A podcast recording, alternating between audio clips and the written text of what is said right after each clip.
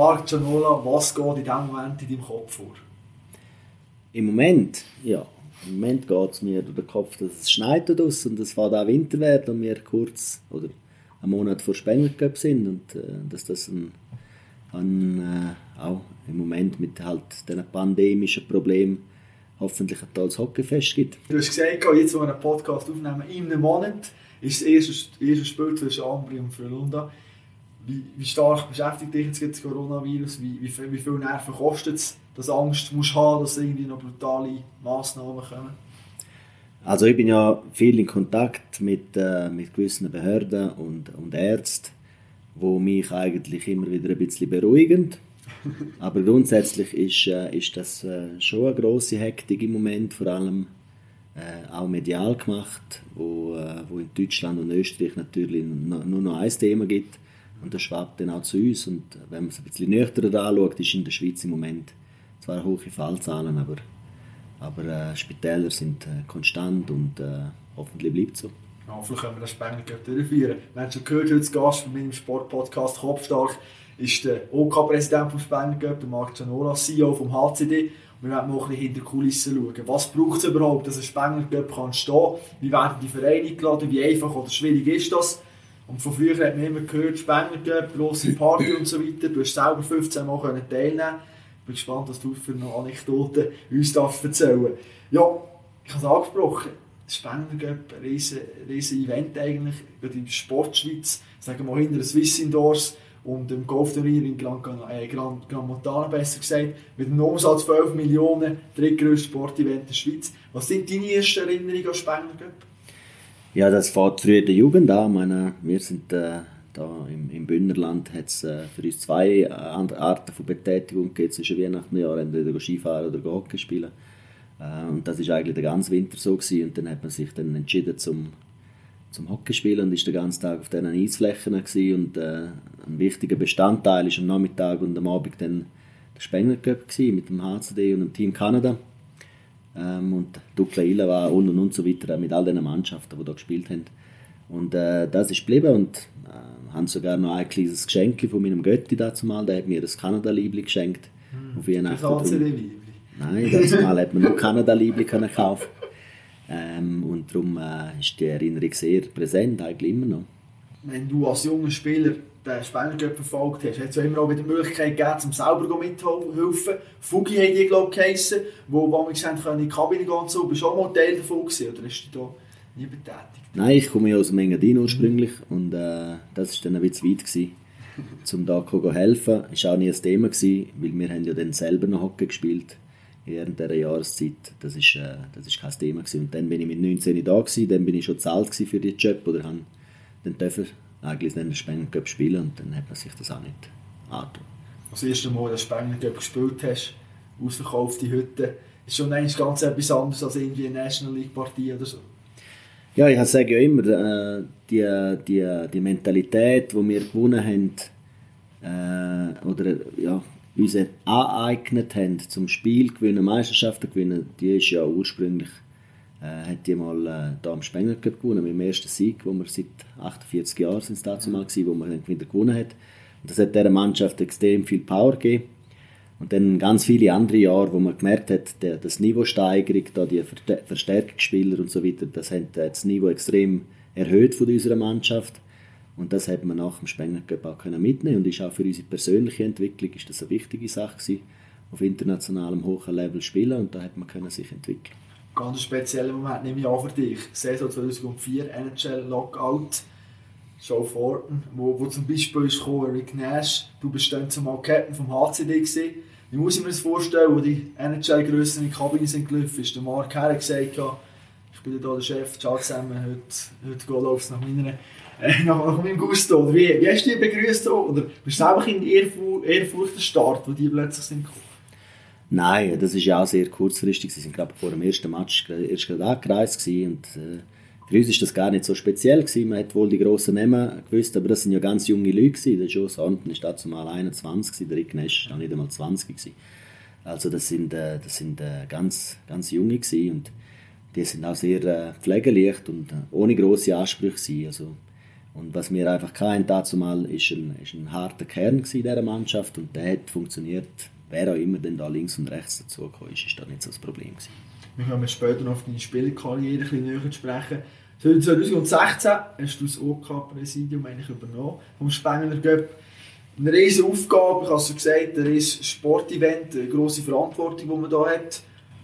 Was sind so die ersten Sachen, die du gemacht hast, wo du plötzlich die Verantwortung hast und du musst sagen, hey, nächstes Jahr muss der Spengler Cup wieder durchgeführt werden und ich bin dafür verantwortlich? Ja, es war ja nicht so, gewesen, dass ich da von 0 auf 100 äh, eingestiegen bin, sondern ähm, ich war schon elf Jahre im Management und äh, der Spengler Cup war immer ein Teil vom HCD. Gewesen. Das heisst, wir haben wöchentlich am Spengler Cup geschafft. Ich habe das äh, schon sehr gut kennt und bin dazu mal mit meinem Vorgänger sehr viel unterwegs gewesen, mit Freddy und äh, das ist heute noch so. Also das ist ja nicht so, dass man da einfach in eine neue Tätigkeit hineinkommt, sondern da wachsen wir langsam rein und, und haben das können übernehmen. Haben dann auch, äh, da läuft so viel gut, da muss man nicht viel äh, anpassen. Und äh, ja, sind jetzt da ein bisschen in einer Krise drin, wo wir durch die Pandemie durchgekommen sind. Aber äh, grundsätzlich ist der Spengler und der HCD so gut aufgesetzt, dass man, dass man da problemlos äh, reinkommt was ja, glaube ich, das Schwierigste auch ist. Oder jetzt von außen sage ich jetzt das einfach mal, die Vereine zu organisieren. Dass, dass, die, dass die Teams kommen, weil es ist ja so grundsätzlich, dass in den anderen Ligen, die haben auch unglaublich dichte Spielpläne. Nehmen wir diese Saison mit Olympia, die noch kommt. Viele Vereine sagen ja, nein, eben, wir haben es im Vorfeld schon angesprochen, ja, die Verletzungsgefahr, oder auch viele immer sagen, äh, wie viel Mühe hast du die Vereine hierher zu bekommen, oder ist es mir einfach ein Aussuchen? Ja, nein, am Anfang, als ich äh, ins Management kam, war das viel schwieriger. Ähm, da hat man auch viele Hürden gehabt, zum Überwinden. Unterdessen sind wir in, in, in sehr ruhige Gewässer hineingekommen, wo man, wo man auch äh, Vereinbarungen dann gemacht hat mit verschiedenen Ligen, wo dann eigentlich ein, ein Teilnehmer äh, stellen und dann die ganze Akquise von Mannschaften ein bisschen einfacher wird. Ähm, nichtsdestotrotz sind halt die, die Thematik, wie sie du angesprochen hast, Spielplan, zum Beispiel äh, in der KL, wenn die 63 Spiele haben oder 64 Spiele, wie viel auch immer sie haben, plus Olympiapause, drei, vier Wochen, plus eine starke Nationalmannschaft, die auch noch ihre Termine braucht, das ist dann schwierig und darum äh, gibt es halt auch Jahre, wo dann die Liga oder die, die, die, die Länder nicht präsent sind, wie das Jahr. Ähm, aber grundsätzlich hat man gutes Einvernehmen mit der Ligaführung, mit der Verbandsführung und findet dort Weg. Und das ist auch die, die, die Schritt, wo man gehen muss. Man kann nicht nur mit dem Club reden, sondern man muss auch mit der Liga reden, weil die müssen sie ja dann ähm, frei, äh, freilassen in dieser spielfreien Zeit oder in dieser nicht spielfreien Zeit. Und äh, ja, da ist viel Lobbyingarbeit und viel äh, persönliche Kontakt und Psyche und das wechselt ja dann auch die Person und dann muss man wieder von Null anfangen. Also in dem Fall bist du auch viel in anderen Ländern umreisen und mit diesen Leuten ähm, zu Nachtessen und ein bisschen rausspüren, wie es so läuft. Absolut. Also vor, äh, vor Corona, vor der Pandemie sind wir sicher äh, fünf, sechs Auslandsreisen haben wir gemacht, drei, viertägige in verschiedenen Ländern, äh, um äh, die Mannschaft und die Kontakte zu pflegen. Jetzt mit Corona ist das ein bisschen schwieriger geworden. Ja, kann ich vorstellen. Aber ein riesiger Coup hast du eigentlich gelandet das Jahr für eine Runde, die kommt. Schwedische Mannschaft nach 27 Jahren, wo dann zumal eine schwedische Mannschaft den Spengler gewonnen hat, kommt wieder eine. Wie hast du das weggebracht? Ja, äh, Schweden ist schon lange auf unserer Liste, da sind wir schon sicher über zehn Jahre dran, um zum, äh, das schwedische Eishockey wieder in den Spengler äh, anzubringen. Ähm, hat ein bisschen zu tun, dass, äh, dass man einen Wechsel im Verband in Schweden dort ein bisschen besseren Zugang in der Liga und dass wir sehr gute Beziehungen haben zu Frölunda. Christian Lechtaler habe ich schon zu seiner Zeit in, in Lugano kennt und das erleichtert natürlich vieles. Und dann haben wir noch vor drei, vier Jahren haben wir Champions Hockey League für London gespielt. Dort haben wir die Beziehungen auch dann können pflegen Und dann kommt dazu, dass, äh, dass das Jahr eigentlich die Junioren-Weltmeisterschaft ist, wäre in, äh, in Frölunda und sie dort äh, eigentlich spielfreie Zeit hätten. Ähm, und dann die eigentlich da am Spengler verbracht haben. Das hat Corona auch alles ein bisschen geändert. Die WM findet jetzt in Kanada statt. Und darum äh, ja, ist das abgemacht und sie kommen trotzdem du hast Corona angesprochen, letztes Jahr zum fünften Mal die Geschichte vom Spengler Cup musste abgesagt werden, nicht können durchgeführt werden. Wie, wie bist du denn dann zumal schon in der Planung gesehen, wo dann bestimmt wurde, hey, wir, wir können es nicht durchführen, wir müssen abbrechen. Ist da schon, bist du vielleicht fast fertig gewesen, oder hast du können antizipieren und gemerkt, aha, es kommt auch nicht und hast nicht so viel Arbeit für Katze gemacht? Ja, also eben der Spengler Cup ist äh, eigentlich in unserer Jahresplanung ja, jeden Tag äh, ein Thema bei uns. Also es wird immer ein Spengler Cup geschafft. Aber wir haben natürlich äh, das Risikomanagement so gemacht, dass wir ähm, alles, was mit sehr hohen Ausgaben zu tun hat, so weit hinterher geschoben haben wie möglich. Und äh, wir haben uns Deadline Ende Oktober äh, gegeben, haben dann auch den Entschluss relativ äh, knapp vor Ende Oktober gefasst und informiert. Aber äh, das äh, grobe Setup von Mannschaft und so weiter, das findet ja im Januar, Februar statt. Das ist alles schon gewesen. Ähm, man hat dort nicht viel Kosten generiert zum Hotel zahlen und so weiter, aber, aber äh, das Produkt, das Turnier mit, mit sechs Mannschaften zu organisieren, ist eigentlich gestanden. Ähm, die Detailplanung mit dem VIP-Zelt und dem Fanzelt und so weiter hat, man noch rauszögern und hat man dann auch gestoppt. Aber aufgesetzt ist es eigentlich letztes Jahr. Und dann hat man das auch auf das Jahr übertragen, das meiste, was man hätte können. Äh, außer die russische Mannschaft, das ist schade, das, äh, das, äh, das wäre eine Top-Mannschaft gewesen. Und äh, hat das ersetzt mit den Schweden und dementsprechend äh, relativ viel hat können übernehmen von letztes Jahr. Wieso kommen die Russen nicht? Das Jahr?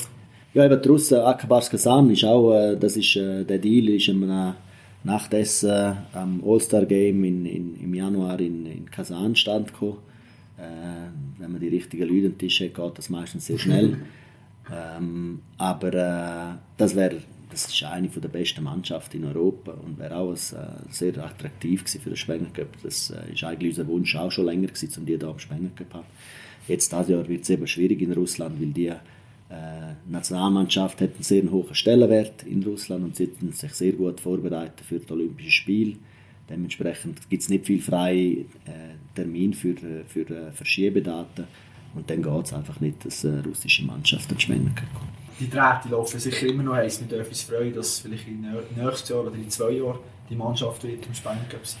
Ja, absolut. Es gibt sechs Plätze im Spengler Cup. Im Moment füllen wir die zwei oder drei sind fix mit einer Schweizer Mannschaft zusätzlich und einem Team Kanada. Also gibt es drei Plätze. Und jetzt haben wir Finnland, Schweden, Tschechien dieses Jahr. Jetzt kann man da ein bisschen spielen mit diesen Ländern. Ähm, hoffen schon, dass wir die Schweden mehrere Jahre dabei haben, mit Finnland auch. Und dann ist da Tschechien, Russland, Slowakei, was auch immer. Für Länder. Deutschland ist auch ein spannender Markt, wo man dann ein bisschen spielen kann. Du hast die Nationalmannschaft angesprochen. Letzt das Mal, wo es eigentlich in Richtung Olympia ist gegangen ist, die Schweizer Nationalmannschaft hier im Spengler gewesen. Wieso hat es das Jahr nicht geklappt? Ja, man hat das äh, ein bisschen analysiert und wir haben gesagt, äh, wir sind ja das beste Clubturnier der Welt. Ähm, und die Nationalmannschaft äh, ist ja kein Clubturnier. Wir haben ja da schon einen Ausnahmefall mit dem Team Kanada. Und man sieht in den letzten Jahren auch, wie dominant eigentlich so eine Nationalmannschaft sein kann. Wir haben ein bisschen Angst gehabt, dass das, äh, dass das ein bisschen abrutscht und, und einseitig wird und dann für, für die Zuschauer nicht so attraktiv äh, und haben dann gesagt, dass, dass, das ist eher schwierig. Und die Nationalmannschaft hat ihre Analysen auch gemacht, haben ja dann äh, nicht so gute Olympische Spiele gespielt letztes Mal und sind dann auch äh, zum Schluss gekommen, dass man das nicht mehr macht. Aber das heißt nicht, dass es vielleicht in Zukunft wieder mal passiert. Aber wir sind grundsätzlich der Auffassung, das Turnier sollte so ausgeglichen wie möglich sein, äh, so attraktive Mannschaften wie möglich und nicht sehr einseitig werden, das wird zu langweilig für den Zuschauer. Ja, bei dem ersten Jahr Team Kanada sackstark, hat da, hat als Rekordmeister abgelöst.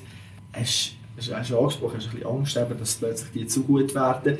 Grundsätzlich, aber das Team Kanada, das ist nicht wegzudenken vom Spengler Ja, da, man weiß nie, was, äh, was äh, in diesen Ligen passiert. Das Team Kanada hängt halt sehr davon ab, wie viele kanadische Spieler sie in unserer Liga können rekrutieren können. Wenn das nicht mehr möglich ist, dann äh, kann auch mal das Team Kanada in Frage gestellt werden. Oder äh, sie können einfach keine Mannschaft stellen. Das hoffentlich wird nicht passieren, weil es ist ein wichtiger Anker für, für den Spengler Cup. Aber vielleicht tun wir das noch ein bisschen ergänzen mit NCAA-Spielern oder so, dass man so äh, auch das, das, das prosperierende Jungen noch ein bisschen drin hat, anstatt äh, nur die Ausländer aus der Schweiz. Das sind so die kommenden Stars, so etwas können wir uns andenken. Aber äh, im Moment ist, äh, ist die Formel, wie sie da steht, gut. Und es hat ja auch schon Zeiten gegeben, wo das Team Kanada noch nicht so erfolgreich war. Dort war der HCD ein bisschen besser. Gewesen. Also auch da wechselt sich ein bisschen ab. Speziell im Team Kanada ist immer wieder die Kind und Kegel. Kommen sie da rauf Jetzt nehme ich an, die haben noch gewisse Ansprüche, die Herren. Oder? Also da werden nicht einfach äh, irgendwo in einem Zwei-Sterne-Hotel werden die untergebracht. Wie schwierig ist es diese Leute, die 150 Kanadier, die da kommen, mit Familie irgendwo unterzubringen? Ja, wir, haben ja, wir, wir leben ja mit dem. Das ist ja nicht das erste Mal, dass wir das machen. Und die Kontingente sind reserviert. Die kommen mit 120 bis 150 Leuten, wohnen alle in einem Hotel. Die Ansprüche sind eigentlich für alle Mannschaften gleich. Es soll ein, ein soziales Event auch werden für sie. Die Mannschaften sollen Spaß haben da. Es soll nicht Arbeit sein für sie, sondern es soll Freude vermitteln. Und, und Kanada macht das perfekt. Sie laden ihre Familien ein, äh, vom Hund bis zu der Großmutter, die Mütter sind alle da und sie genießen das und das soll auch, das soll auch der Spirit vom Spengler sein. Haben Sie noch verschiedene extra Wünsche vielleicht die Sie, die äußern, wo du nachher probierst als Präsident zu erfüllen? Ja, da gibt es sicher Wünsche, aber die kommen, äh, das, das handelt dann das Hotel äh, von allein ab. Aber äh, das sind ja nicht Gäste, andere Gäste als, als die, die während der Jahreszeit sowieso im Hotel sind. Also, Sammy Klaus Abend ist vielleicht ein spezieller Wunsch vom Team Kanada. Okay, Sammy Klaus Abend? Ja, da kommt der Sammy Klaus, genau. Für Kinder und so? Ah, schön, okay. Nicht schlecht, ja. Ja, muss ja auch den Kindern gut gehen, das ist klar. hey, was muss ein Verein mitbringen, dass du sagst, hey, da wollen wir spenden können? Ja, sie müssen erfolgreich Eishockey spielen und attraktiv Eishockey spielen. Und was wir, äh, was wir sehr äh, wertschätzen, ist, dann, wenn's, äh, wenn man merkt, die Organisation will wirklich einen Spendencup kommen. Wenn es ein Müssen ist oder das, ja, vielleicht, und es wäre noch lässig, dann äh, ist das vielleicht äh, nicht der ideale, das ideale Turnier, sondern äh, ich glaube, es muss wirklich, man muss Freude haben, um einen Spendencup zu kommen und dann macht man auch eine gute Figur. Gute Figur macht auch immer wieder der HCD, hat aber in letzten ein bisschen Mühe gehabt, 2011 das letzte Mal, haben sie den Spendencup gewonnen. Trotzdem ist das Turnier unglaublich wichtig für den HCD. Ähm, der HCD-Präsident hat mal davon geredet, etwa 2 Millionen Gewinn, die man daraus erwirtschaften kann schlussendlich. Wie wichtig ist der Spendencup wirklich für Davos? Wenn es den gibt, Davos existiert in dieser Form nicht. Ja, existiert schon, aber auf einem anderen Niveau. Also man muss sehen, ähm, vor der Pandemie hat der HCD einen, einen, einen Zuschauerdurchschnitt von 4800 Zuschauern. Mit dem kann man leider keine National League Mannschaft äh, finanzieren. Und äh, da sind wir halt Unternehmer und probieren äh, zusätzliche Gelder zu generieren und der Spengler Cup ist ein Tool davon. Und äh, wir probieren dann die Differenz zwischen 4, 8 und 7 oder 8'000 Zuschauern äh, können wir kompensieren mit dem Spengler Cup und können somit das Budget für ein, für ein mittel, mittelmäßiges Nationalliga A-Budget können wir somit äh, zur Verfügung stellen. Und in einer Randregion, wo es wenig Wirtschaft hat und wenig äh, Zuschauer, halt äh, immer noch Nationalliga A Eishockey zeigen das passt nicht alle Vereine in der National League. Es hat unglaublich viele Diskussionen gegeben, von wegen, hey, die Zeit zwischen Weihnachten und Neujahr, die wäre für uns auch super. ZSC, SCB können das Stadion auffüllen. Noch haben wir sich geeinigt, die müssen immer einen gewissen Betrag ihnen abgeben. Äh, wie bist du so weit gekommen? Also wirklich, ist dort der Spengler mal vor dem Ausgesehen, dass die Vereine gesagt haben, weißt du was, wir spielen einfach weiter, egal für Spengler. Ja, den Vertrag haben wir jetzt gerade verlängert. Ich habe das ein bisschen anders wahrgenommen. Ich glaube, alle Mitglieder von der Nationalliga sind, sind äh, am Wert vom Spengler Cup bewusst, dass das die beste oder eine der besten Hockeywerbungen sind, weil man, weil man halt viel Zuschauer hat und dass das Hockeyfest ist, ist, ist akzeptiert. Ich glaube, die, die, die Meinung die herrscht nicht mehr, dass, dass, dass man da will, äh, will vielleicht die Zeit wäre vielleicht attraktiv, aber sie sehen, äh, dass äh, wenn man das wird machen, dass dann wirklich der HCD auf Kippe steht und der HCD ist immens wichtig für die, für die Liga. Kommen wir zu deinem Alltag als OK-Präsident sprechen. Das ist nämlich ja kein Tag wie den anderen. Du hast gesagt, du reist immer ein bisschen rum und sonst gehst du in dein Büro und machst deine Pläne und eben, wo kommt das VIP-Zelt her und so, das ist auch immer ein bisschen gleich. Oder wie sieht das genau? Nimm uns mal ein bisschen mit, so, so in den Alltag von dir. Ja, aber der, der Spenger ist ein, ein, ein ja, vielleicht 30 von meinem Job oder 25 von meinem Job und äh, da steht ja so, schon viel, da muss man nicht die Welt neu erfinden. Aber wir haben regelmäßig Sitzungen, die sind im Sommer alle Monate mal, so wie eine, eine Geschäftsleitungssitzung haben wir eine NOKA-Sitzung in einem Kern-NOKA-Team und die intensivieren sich nachher bis zum Spengler Cup. Und da kommen verschiedene Themen drin. Das Jahr zum Beispiel ist, äh, ist extrem wichtig, die Schutzkonzept. Äh, da, da sind wir äh, viele Sitzungen machen und koordinieren, Sachen, die wir vorher nicht hatten. Alles andere ist verteilt in OK-Mitglieder, das sind etwa 20 äh, Mitarbeiter, nicht vom HCD, sondern auch viele Freiwillige, die da mithelfen und äh, Transport organisieren und äh, äh, die Infrastruktur organisieren, dann äh, die Sicherheit äh, und und und. Da gibt es ein großes Team im, im Hintergrund, das dann äh, die macht. Und dann haben wir eigentlich zwei Hauptsitzungen, wo wir alle zusammennehmen. Alle die 20, 25 äh, OK-Mitglieder. Und mit diesen zwei Briefing- und Debriefing-Sitzungen organisieren wir dann den Spenger Cup organisieren. Ich nehme dich als unglaublich ruhige, gelassene Person wahr, ein gemöchiger Typ. Gibt es mal, dass du eine schlaflose Nacht hast und dass du auch ein bisschen hibbelig wirst? Oder äh, gibt es das bei Marcianola nicht? Ja, nein, die gibt es auf alle Fälle.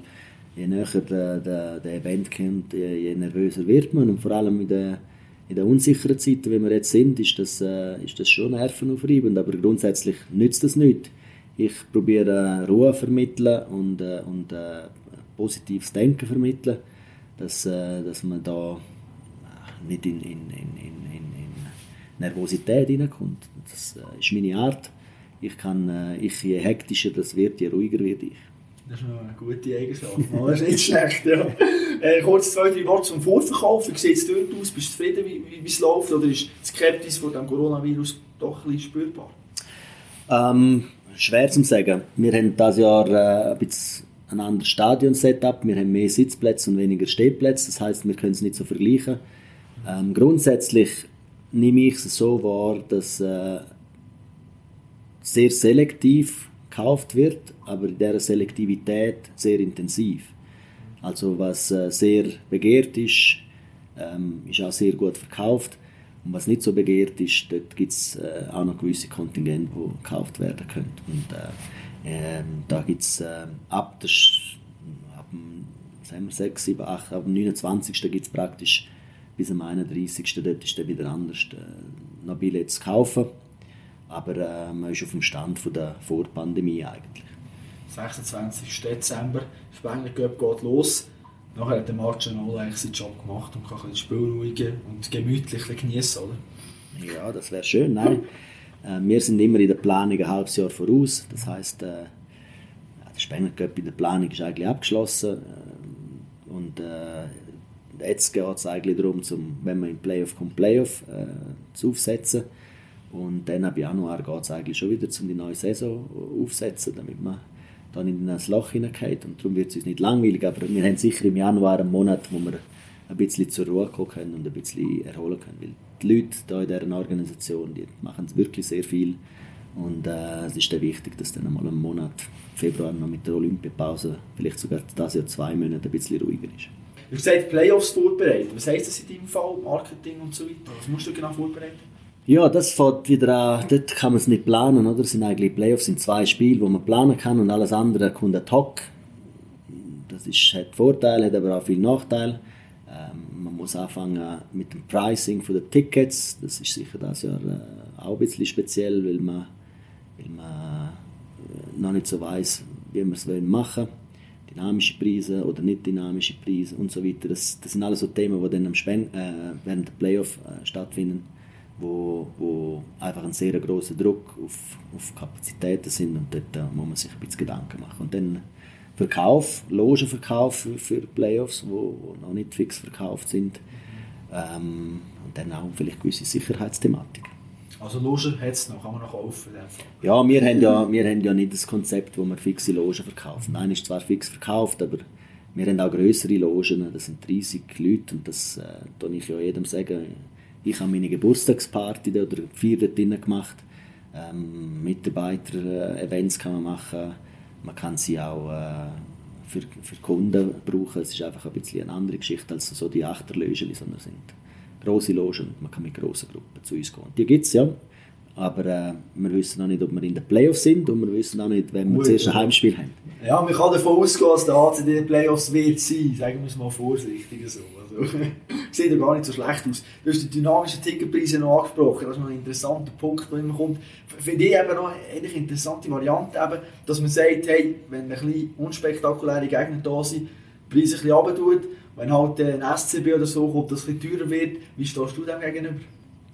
Ja, wir haben ja kleine Versuche so gemacht und es ist ja spannend.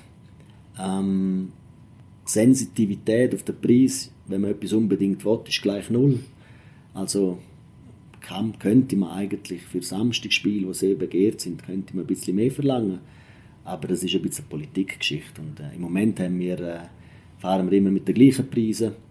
Aber äh, es ist durchaus möglich, dass man das so könnte machen in Zukunft. Ich bin gespannt, zurück von den dynamischen Ticketpreisen zu deiner Arbeit am Cup, wenn der läuft. Nehmen wir noch, hast du auch die noch ein Güppli-Event oder so, sagt ihr das noch zu? So ein bisschen, äh, da kommen noch ein paar bekannte Leute und äh, du als OK-Präsident äh, kommst du mit denen ein ins Gespräch, ist das noch etwas, wo der liegt oder du sagst, ja, muss halt einfach sein? Nein, lieber bin ich im Hintergrund und mache meine Arbeit. Und, äh, aber äh, wenn man Präsident ist, dann gibt es halt gewisse Aufgaben, wo, wo man repräsentieren muss. Und äh, ist die Woche, wo ich am wenigsten esse, auch wenn ich nicht so aussehe. So?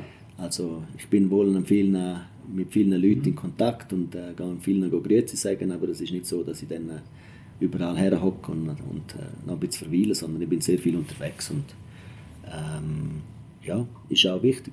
Man hat äh, die meisten Leute hier vor Ort und man trifft sich gerade alle zusammen. Das ist wie so ein kleines WEF, wo man sich trifft. Längst nicht für ein grosses Menü, nur für ein Lachbrötchen oder so. so ja, es gibt da den Mappe, da schlage ich dann schnell zu und dann ist gut. Aber schon, nachher, nachher ist es gut, sehr schön. ähm, Im schlimmsten Fall für, für Teams, wir haben schon gesagt, die Belastung, oder? Fünf Spiele in sechs Tagen ist eigentlich fast nicht zumutbar. Wie erklärst du das Leuten, die sagen, fünf Spiele in sechs Tagen? Ja, schon für den Körper doch zumutbar, schon Wahnsinn. Ja, es gibt ja die Studie, wo man, wo man sagt, viele Spiele sind ein bisschen, ähm, ja, ist einfach, man ist einfach um, äh, verletzungsanfälliger. Aber es gibt äh, auch Studien, die an der WM gemacht worden sind, wenn die Reisetätigkeit weggeht, dann äh, ist das auch machbar. Und ich, ich sage ja immer, wir haben ein 28 Kader, Mann-Kader, das heißt, man hat eigentlich immer einen Block zu viel, oder?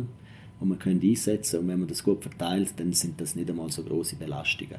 Aber klar, äh, im Modus drinnen ist es so, der, der sich den freien Tag erkämpft oder ergewinnt, weil man die ersten zwei Spiele gewinnt, hat natürlich einen riesen Vorteil zum den Spengler zu gewinnen. Es hat, glaube bis jetzt im neuen Modus nur eine Mannschaft gegeben, die äh, den Spengler gewonnen hat, den freien Tag nicht hatte der, der neue Modus, wo, wo uns 2010 ist gekommen, wieso hat man es eigentlich gemacht? Also, was ist dort überlegt? Ja, genau aus dem Grund, oder? Man hat früher fünf Mannschaften gehabt. Und äh, man hat dann gesagt, um ein bisschen Entlastung anzubringen, tun wir eine sechste Mannschaft. Und man hat dann eigentlich zwei Mannschaften sind im Risiko drin, dass viel spielen. Das ist meistens der HCD. und äh, die finnische Mannschaft, die am 26. oder 25. in die Reise kann, die müssen freiwillig den ersten und zweiten Tag spielen. Äh, das sind die zwei Mannschaften, die, die da ein bisschen Nachteil haben. Und wir nehmen den Nachteil auf uns, weil wir sind der Gastgeber. Wir haben die wenigsten Reisen, äh, die wir machen müssen. Wir schlafen alle daheim und darum äh, wir das, nehmen wir das meistens auf uns. Aber das ist der Grund vom Modus. Man hat eine Mannschaft mehr, man hat äh, weniger Spiel eigentlich.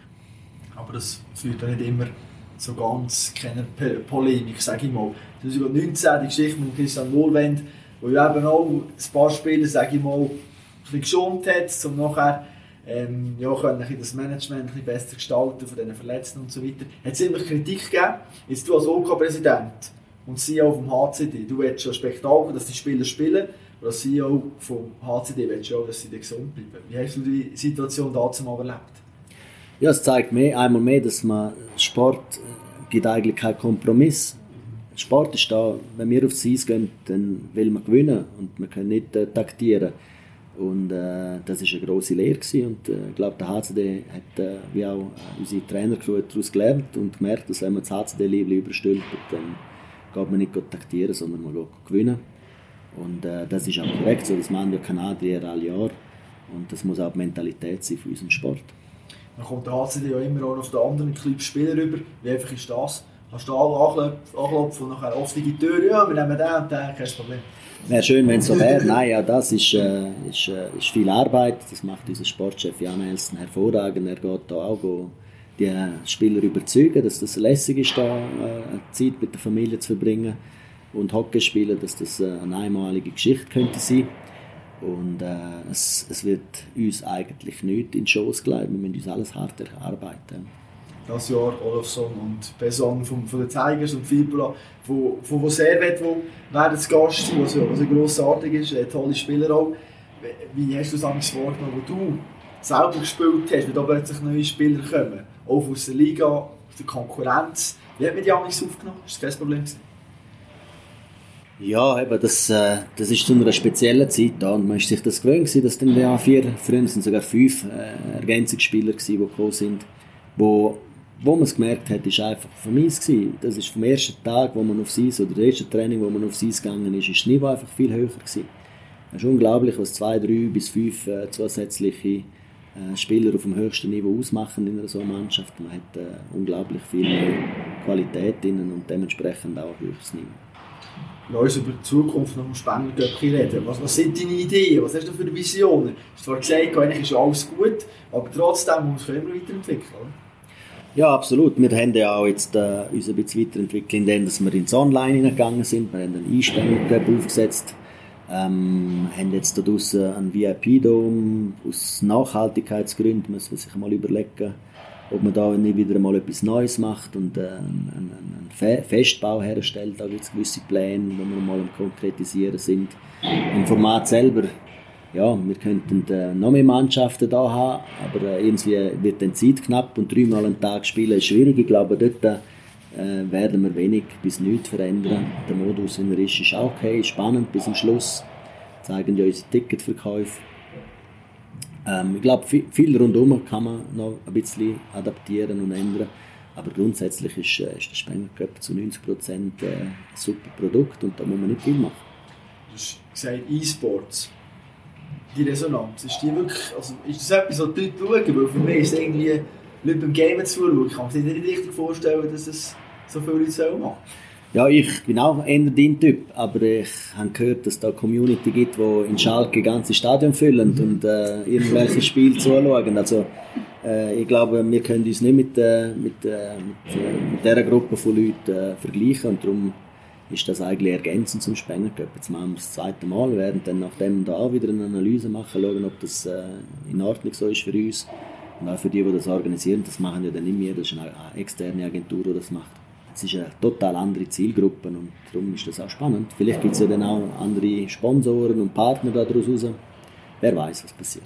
Finanziell natürlich ganz wichtig ist. Spengler Göppe doch in der Ruf, dass immer ein, Turnier ist, wo etwas Neues ausprobiert, oder die Kameras, die in der Kabine sind, auch mit den Schiedsrichtern, wo man wo, man, wo Kameras vom Kopf haben, wo man hört, äh, gibt es da schon Pläne, dass man das Hockey-Sport revolutionieren am Spengler Nein, also revolutionieren tun wir sowieso nicht. Aber wir sind eine Plattform, wo man vieles ausprobieren kann. Das wollen wir auch sein. Also wir haben da Tracking-System und so weiter, wo man, wo man immer wieder verfeinert und ausprobiert und probiert äh, mit grafischen Elementen, vielleicht mit, äh, mit Statistiken, wo man zeigen kann, ähm, ja, vielleicht ähm, Hockey eine gewisse Entwicklungshilfe auch bieten oder Plattform bieten, wo man Sachen kann ausprobieren kann, wie die Schiedsrichterkameras, das haben wir einmal gemacht wir sind auch die Ersten, die in Europa das Verlängerung 3 gegen 3 gespielt haben und und und.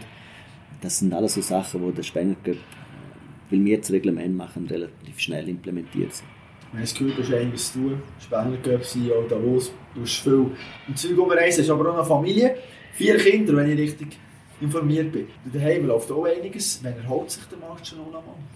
Oder wie erholt er sich, besser gesagt?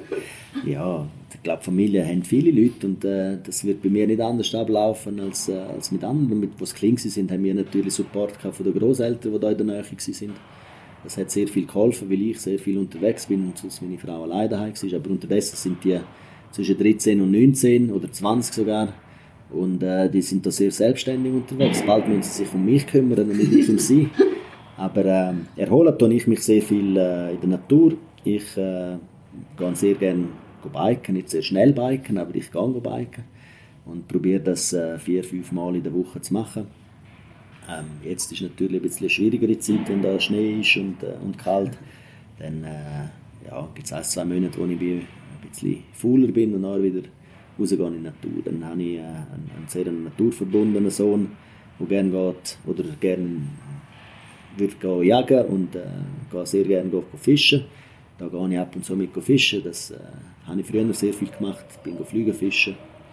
Ähm, ist auch ein bisschen zu kurz gekommen, nachdem ich dann aufgehört habe, Hockey spielen oder die Familie entstanden ist. Aber äh, das mache ich eigentlich auch gerne. Und bin auch gerne am Wasser, aber nicht auf dem Wasser. ja, hast du angesprochen. Also, auch mal irgendwie, wenn das Davos ist super mit Games und so, bist du auch schon mal etwas schießen oder nur wirklich Fisch? Wo Nein, ich habe kein Jagdpatent, äh, mein Sohn eben auch noch nicht, aber Mhm. wer wird es denn machen mit 18? Ähm, sind viele auf einer Alp oben und äh, dann beobachten wir wild oder äh, er geht dann mit Kollegen mit, die die Jagdprüfung haben. Für uns ist ja die Jagd nur drei Wochen und dann ist das sehr äh, geballt. Und, aber ich bin noch nie auf der Jagd. Fischen, auf welchen Fang bist du besonders stolz? Ja, eben, Fischen. So wie ich probiere Fischen, ist, ist nicht einfach ans Wasser anhocken und äh, Zapfen reinschmeißen und warten, bis etwas anbeißt, sondern ich bin sehr viel an fließenden Gewässern oder auch an Seen, aber ich tue eher äh, zielgerichtet fischen und nicht äh, einfach ins Blaue raus. Und das ist ein bisschen so meine Art, die ich habe. Wenn ich äh, das Ziel habe, dann probiere ich das zu verfolgen und auch zu erreichen. Und äh, meistens schaffe ich es ja. Und von den Fisch her, ich lasse sie ja dann meistens wieder laufen. Ja. Uns ist es aber nicht sauber. Wir müssen Wohl, nicht wohl, heim aber ich nehme nur das mit heim, was ich auch wirklich esse. Und den Rest, äh, das äh, lassen wir dann wieder laufen. Lass wieder leben, das ist schön. Wenn wir auf, auf deine Person sprechen, auf deine Familie, dann verhindert sich, oder wir kommen nicht wieder am Spengler vorbei, weil äh, deine Frau hast du natürlich kennengelernt am Spengler Cup. Die unsere Geschichte, ist noch- das finde ich noch herzig, muss ich. Wie das abgelaufen ist dort. Ja, das ist so, äh, ja, wie soll ich sagen, das sind so die, die Jugendjahre, wo man dann äh, sich muss selber organisieren und, und äh, meine Frau hat da immer an diesen Verpflegungsständen geschafft, da der, rund um den Spengler und äh, das ist mein Heimweg. Mein Heimweg ist ja fünf Minuten neben der Eishalle, ist meine Wohnung gewesen. und ich bin dann immer vorbeigekommen und dann äh, habe ich dann mal äh, dort zwei, drei Sandwich gekauft, damit ich etwas zu essen habe daheim und äh, haben sie so kennengelernt und dann hat äh, das Mädchen so gefroren. Und da ich ja nur fünf Minuten davon weg bin, bin ich heim eine Jacke geholt und habe ihr dann die gebracht und so sind wir dann in Kontakt. Gentleman, Marc Gianolo. Total.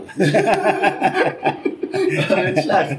Du bist das ganze Leben lang eigentlich hier gewesen, hast in St. Moritz angefangen Hockey zu spielen, bist zum HCD gekommen.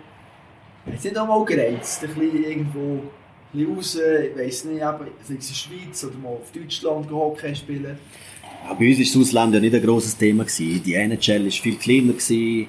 Ähm, das hat man irgendwo von einem Logo kennt, dass das in Amerika denen ist, aber grundsätzlich sind die Spieler von heute ganz anders aufgesetzt als, als wir. Also das Ausland war kein Thema. Gewesen. Und die Schweiz, ja, da bin ich mit vielen Clubs in Kontakt gewesen, auch bevor ich von St. Moritz weg bin. Wenn Davos nicht aufgestiegen wäre, wäre ich vielleicht auch nicht auf Davos gekommen.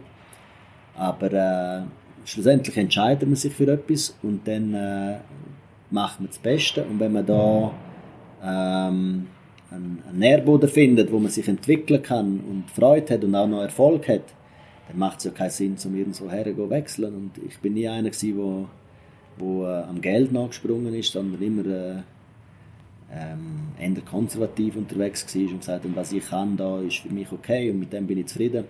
Und dementsprechend bin ich so lange da, jetzt sind es bald 30 Jahre. Ich weiß nicht, ob dann mal vielleicht Zeit ist, um etwas zu wechseln. Das ist äh, gut möglich, aber da geht es noch zwei Jahre.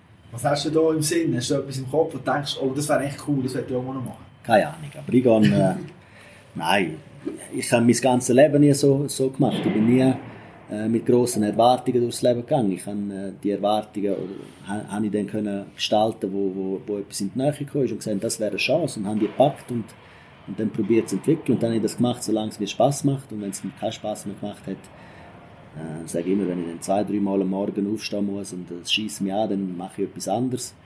Ähm, so bin ich ein bisschen durch, durch meine Karriere durchgegangen. Also habe nie ein Ziel vor Augen gehabt, zum Nationalliga-Spieler zu kommen. Ich war in der Junioren-Nazi und mein Trainer hat geschaut, dass ich ein Plätzchen finde zum Hockey spielen und ab und zu mal in ein Trainingslager gehen. Und so hat sich das ergeben, dass man dann da gekommen ist und dann hat sich der nächste Schritt, der nächste Schritt, der nächste Schritt nicht äh, vorausschauen und, und äh, nachher grosse Enttäuschungen haben. Stimmt dass 1993 fast mal mit ZSC warst? Ja, stimmt, ja. Ja. Also, aber was hat es gescheitert? Also, Ja, eben, Davos ist aufgestiegen. Ähm, wir haben einen Vertrag mit Davos in der Nazi A gehabt und wenn Davos nicht aufgestiegen wäre, wäre der Vertrag äh, äh, nicht gültig gewesen und äh, Zürich hat äh, dort mehrere Spieler aus der U20 raus, rausgeholt, wo, wo nicht gespielt haben, Seiter, Habesreutinger und so weiter. Die sind dann alle bei Zürich und äh, die haben mir auch dort äh, einen Vertrag geben, aber ich habe mich dann für Davos entschieden. Thema Nationalmannschaft ist bei dir als Spieler auch immer äh, etwas ganz Spezielles. Du bist dreimal so rund um die 2000er Jahre knapp eigentlich hast du den letzten Cut verpasst vor der WM. Ich nehme an, mental brutal schwierig zu verarbeiten. Ja, da, das ist äh, ein Entscheid vom Trainer und das muss man akzeptieren. Der hat nichts mit äh, äh, schwierig mental oder das ist, das ist part of the, of the business und Nein, nein, das ist, aber äh, klar, man, man, macht sich dann Gedanken, wie man seine Zeit äh, verbringen. Und äh, jedes Jahr nach einer, nach einer langen Meisterschaft noch einen Monat im Trainingslager verbringen und nachher nicht in die WM gehen können, das, das ist eigentlich dann, bös gesagt, verlorene Zeit. Und dann habe ich dann äh, umgestellt und die Zeit dann mehr in Weiterbildung und Ausbildung investiert und bin dann weniger, weniger einfach zur Nationalmannschaft zur Verfügung gestanden. Du jetzt aber äh, brutal lieb, dass du das eigentlich so hergenommen hast, aber nicht mehr ab. Bist du gleich ein bisschen hässlich geworden oder hast du dem Trainer auf die Schulter geklopft und gesagt, ja, das ist schon gut, du hast recht, das weg nicht? Nein, ja, das war man ja auch noch ein bisschen jünger, gewesen, aber wenn man da in der Respektive drauf schaut, dann muss man ja sagen, das ist ja nicht äh, eine Thematik gut oder schlecht. Das hat sehr viel mit äh, äh, Sympathie mit dem Trainer oder der Trainer zum Spieler, Vertrauen zum Spieler, ähm, ja, Glück, Pech, da hat viele. Und Nationalmannschaften, das ist für mich halt so, da sollten die 20 Besten drin spielen, da sollte man nicht irgendjemanden mitnehmen, wo, wo, man, wo man nicht mit dem leben kann oder nicht, äh, nicht gut findet, sondern da sollten die 20 Besten drin sein. Und dementsprechend sollte man auch den Erfolg haben und dann ist das eine Nationalmannschaft und dann darf man auch keine Mühe haben mit diesen Entscheidungen. Aber klar, in dem Moment, wo's, wo's, wo, man, wo man da einen Absage kriegt, ist, ist das nicht toll und, und äh, schießt einem an. Ja. Das Zwischenmensch, das ist ganz wichtig im Jahr. Du hast einen Trainer gehabt, eigentlich mehr oder weniger in deiner Karriere, Arne der Gurto. Wie bist du mit ihm gewesen? Ich meine, das, das hat müssen harmonieren, oder? Hat er zum Captain gemacht? Oder hat es eigentlich auch Reibungen gegeben? Oder ist das einfach so ein Also es waren zwei Trainer. Gewesen. Meine ersten drei Jahre hier in Davos bin ich mit dem Mats Walting. Er ist eigentlich der, der uns Jungen dort sehr gefördert hat. Äh, das Gros von diesen Spielern, wo man dann ein paar Jahre können, können, können weiterfahren ist, ist vom Waltin aufgesetzt worden. Er ist auch der, der aufgestiegen ist von B in A. Aber nachher sehr lange mit dem Arno Del Curto. Und der Arno Del Curto ist ein, ein Hockey-Wahnsinniger. Also der, hat, der lebt nur für uns okay. Und dementsprechend hat er auch seine ganze Leidenschaft äh, übertragen zu den Spielern und dementsprechend auch sehr viel Vertrauen gegeben. Und die jungen Spieler haben da, haben da auch wirklich einen sehr guten Nährboden gefunden, um sich weiterzuentwickeln, bis zu den ersten Erfolg. Und nachher äh, ist die Mannschaft auch ein bisschen äh, erfahrener gewesen und hat dann äh, auch sehr viel selber können machen. Wie hat er es geschafft, das Maximum aus dir rauszukitzeln? Ich glaube, ich bin ein Spieler gewesen, der relativ wenig hat müssen machen. ich bin da sehr äh, selbstreflektierend und äh, suche meine Wege eigentlich auch, ohne dass ich einen Trainer habe. Aber es gibt äh, jeder Mannschaft so 20% der Spieler, die oben rausschiessen und unten rausschiessen. Ich glaube, dort muss sich der Trainer darum kümmern. Die 60% sind jetzt drin, die, die funktionieren einfach immer so. Was ist da deine Rolle als Captain? Hast du auch jemanden zu dir genommen und gesagt, hey, come on, für mich oder gang noch? Oder du für eine Captain? Ja, da, da ist nicht ein, eine Person, die das macht, sondern das ist das Captain-Team. Oder äh, das äh, das sind fünf, sechs erfahrene Spieler in dieser Mannschaft gewesen. Und die sind ja überall verteilt in der Garderobe. Das hat man ja gut gemacht.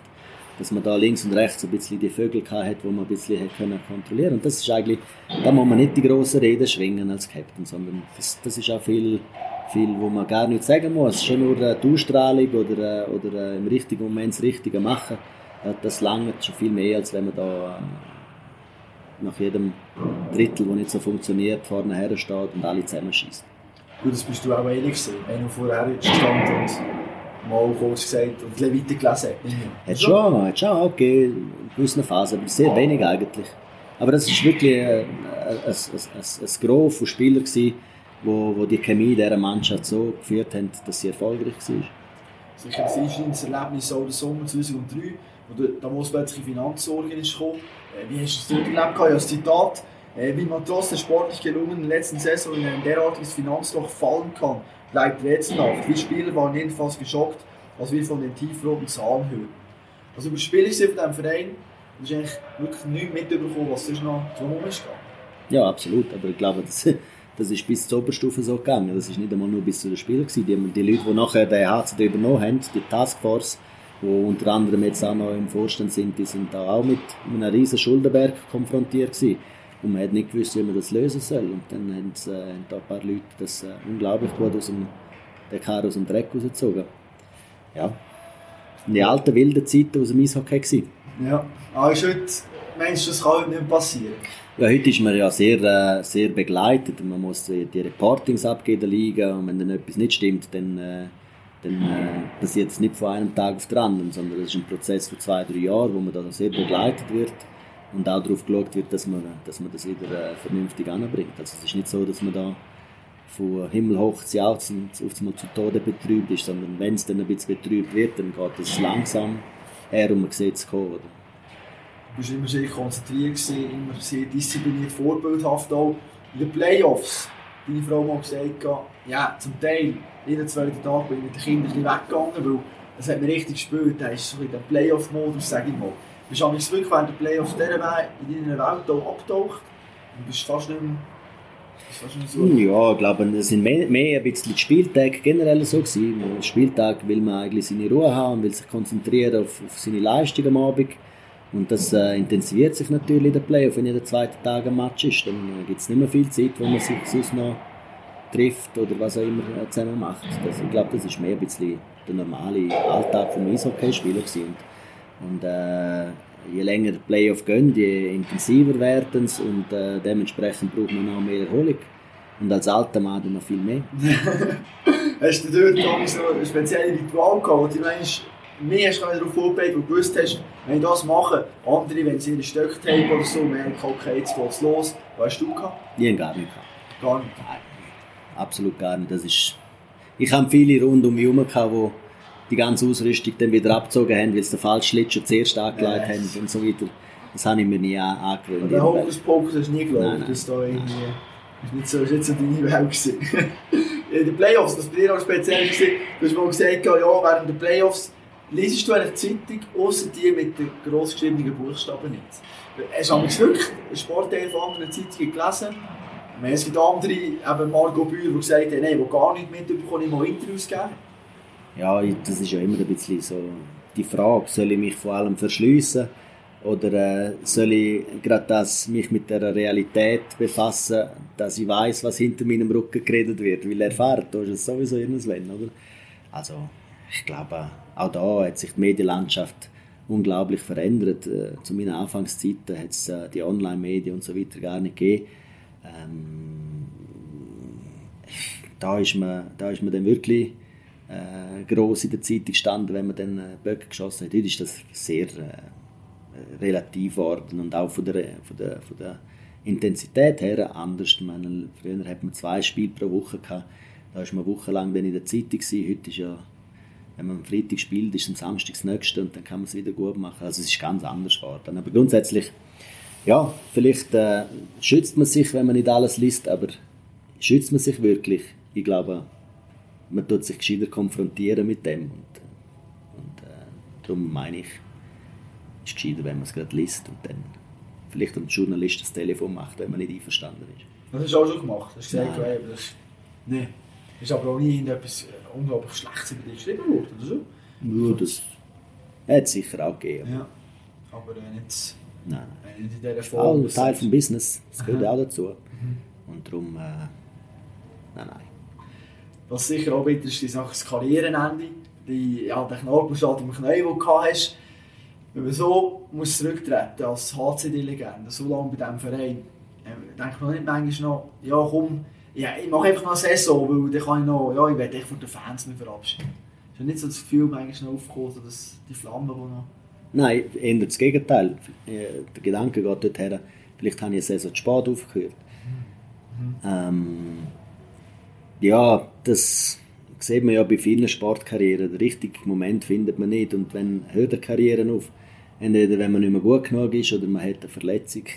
Und das sind eigentlich beide ganz schlechte Abgänge. Es gibt ganz selten äh, Sportler, die, die sagen, hey, jetzt ist der Zeitpunkt gekommen und äh, ich will nicht mehr, weil das ein super Abschluss ist. Das gibt es fast nicht. Ja, ja selten, ja. Vielleicht, wenn der Roger Federer das Grand Slam gewinnt.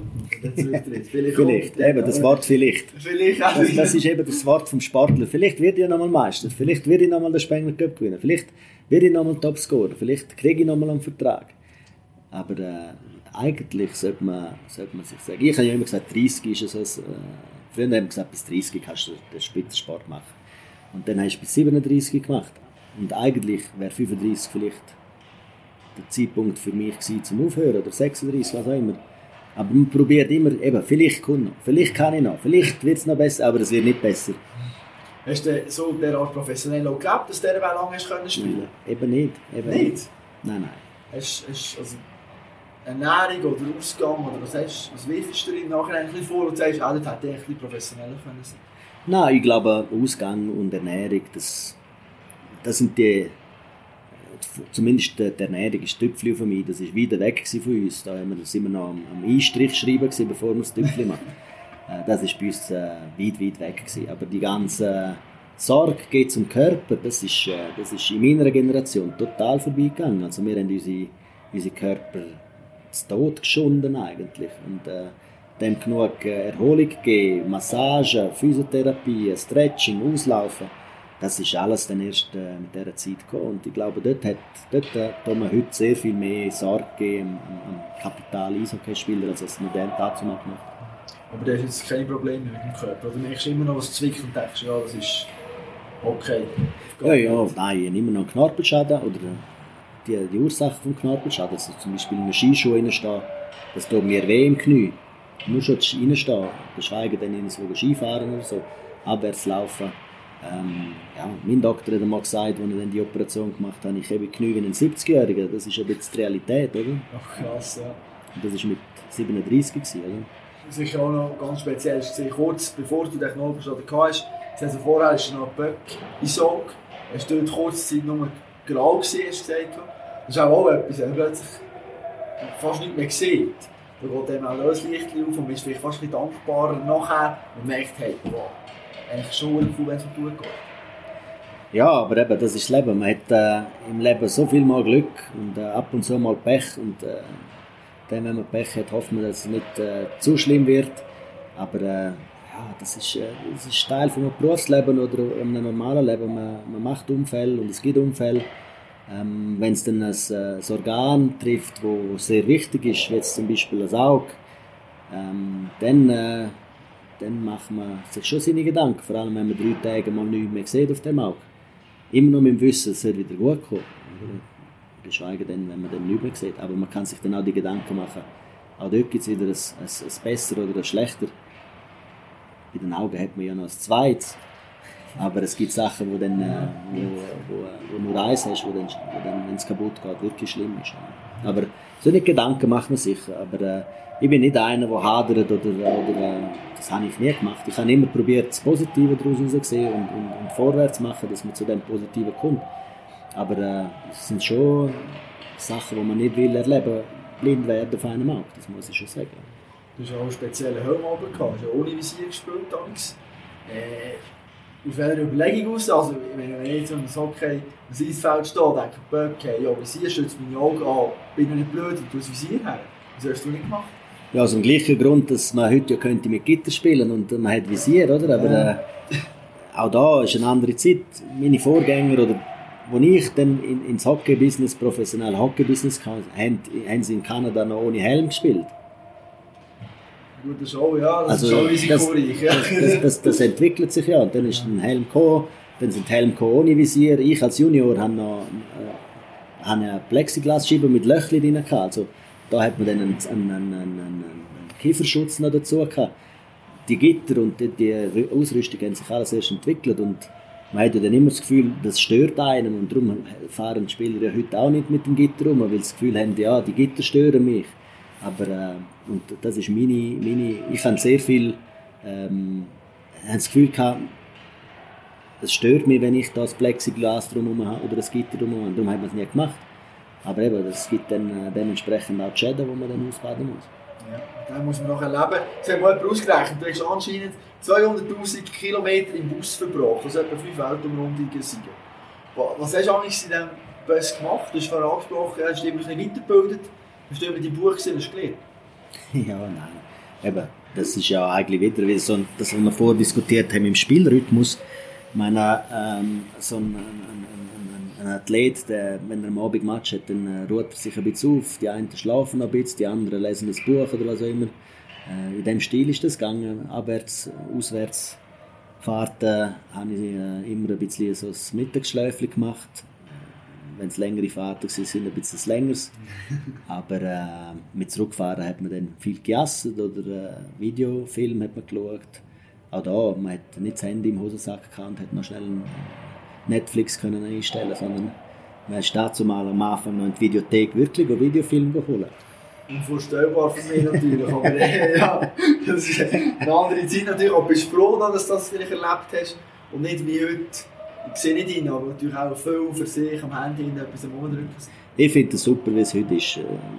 Ich finde die technologische Entwicklung sensationell. Es erleichtert vieles, es belastet auch gewisse Sachen, aber ich finde, das äh, Fortschritt sollte man nie aufhalten. Das ist ein riesen Fortschritt. Aber was ich ein bisschen ähm, schwieriger finde, ist, der zwischenmenschliche Kontakt geht mit dem verloren.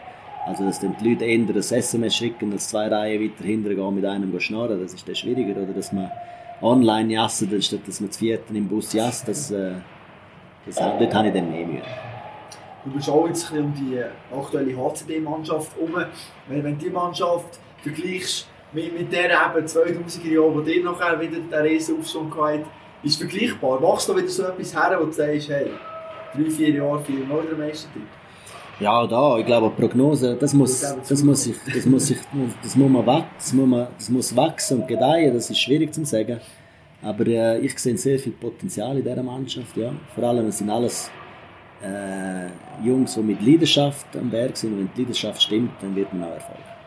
Wir hören, Sie trainieren im Hintergrund. Schaust du so ab und zu als Training oder bist du eigentlich nicht so im Tagesgeschäft von diesen Hockeyspielern präsent? Weniger. Also, ganz sicher ab und zu mal, aber das ganze Training habe ich glaube noch nie geschaut. Ja. Aber äh, ich gehe noch mal ab und zu mal Grüße sagen und sonst äh, machen die das besser, wenn ich nicht zuschaue, als wenn ich zuschaue. Ja, meinst du, da kommt sehr nervös. ich glaube nicht, dass ich sie nervös mache, aber ich nütze auch nicht. Ja, ja gut, das ist natürlich etwas. Schließen wir den Kreis noch zum Schluss zum Spengler Cup.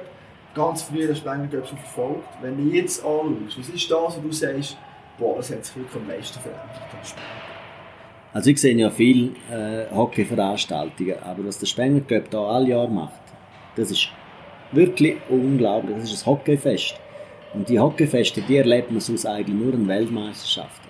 Wenn man mal an einer Weltmeisterschaft ist, dann sieht man, äh, wie die, die, die, Nationen zusammenkommen, wie die da äh, lustig haben und, und äh, äh der Spengler Cup ist eins zu eins in einem kleineren Rahmen genau das Gleiche. Wir sprechen die Jungen an, die im Fernzelt Party machen. Wir äh, sprechen VIP äh, und Hospitality-Bucher und Sponsoren und Partner an, die in, äh, also unglaublich tolle VIP-Plattform haben. Und wir bieten da ähm, Club-Eishockey auf dem höchsten Niveau. Und Mannschaften, die man sonst selten oder nie sieht, äh, das ist, die, die Formel, das ist, das ist einfach etwas, was in, in, in diesem Bereich Eishockey nur an der Weltmeisterschaften gibt. Das ist auch Meisterschaften.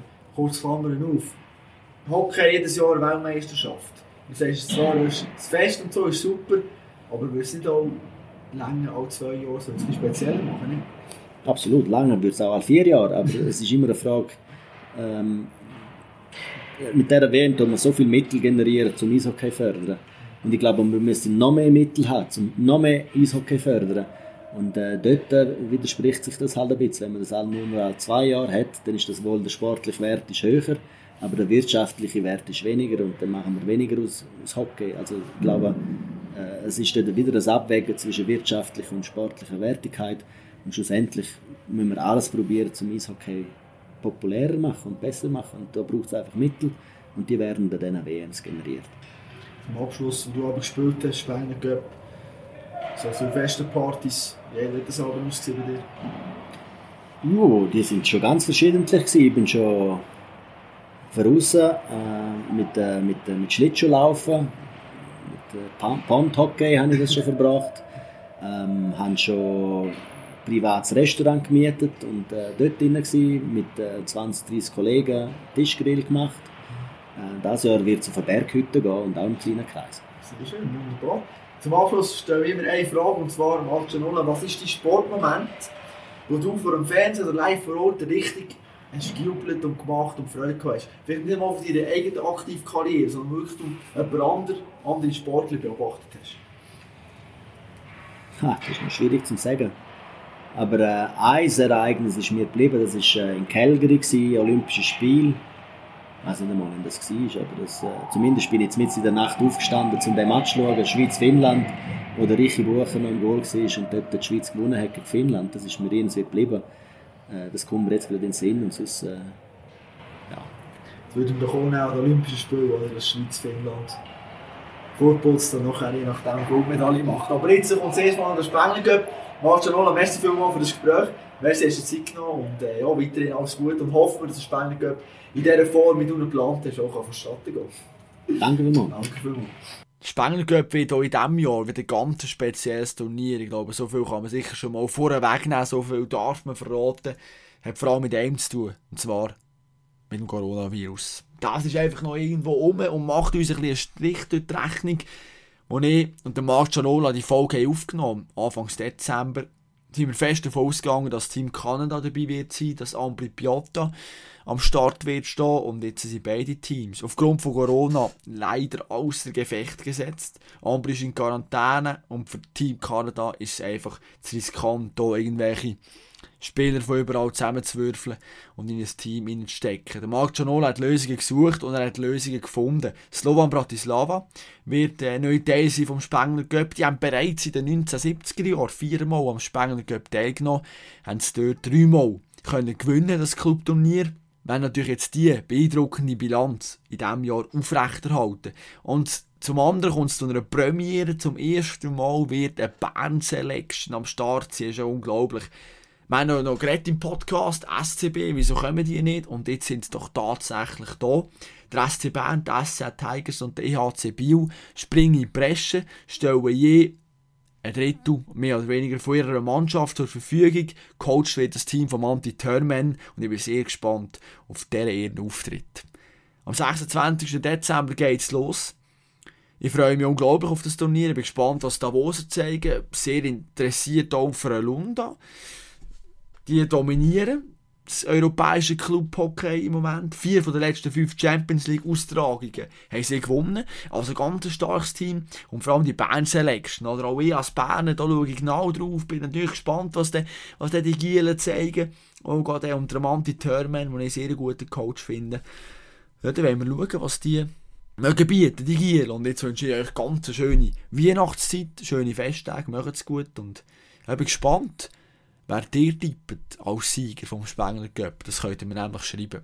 Wenn ihr sonst noch irgendwelche Anregungen habt, könnt ihr mir es auch immer mitteilen. Kopfstark ist auf Instagram und auf Facebook unterwegs und auch auf meiner Webseite könnt ihr mir natürlich erreichen www.kopfstark.ch So, das ist aber genug gelernt. Schauen wir kurz auf nächste Woche. Wir gehen vom Hockey in Operationssaal. Wobei, nein, ich muss sagen, hast irgendwo durch einen Röntgensaal einfach gesagt, wir sind beim IB-Teamarzt zu Gast. Ich rede mit ihm über die Verletzungen von Sportlern, wie wird das untersucht, was hat er schon erlebt und vor allem er als Arzt, der hier in der 80. Minute auf das Feld muss säckeln und der merkt, dass die Spieler manchmal gar nichts haben. Wie reagiert er eigentlich Das und mehr habe ich gefragt. Ich hoffe, du lässt auch dem mit rein. Mach's gut und bleib sportlich.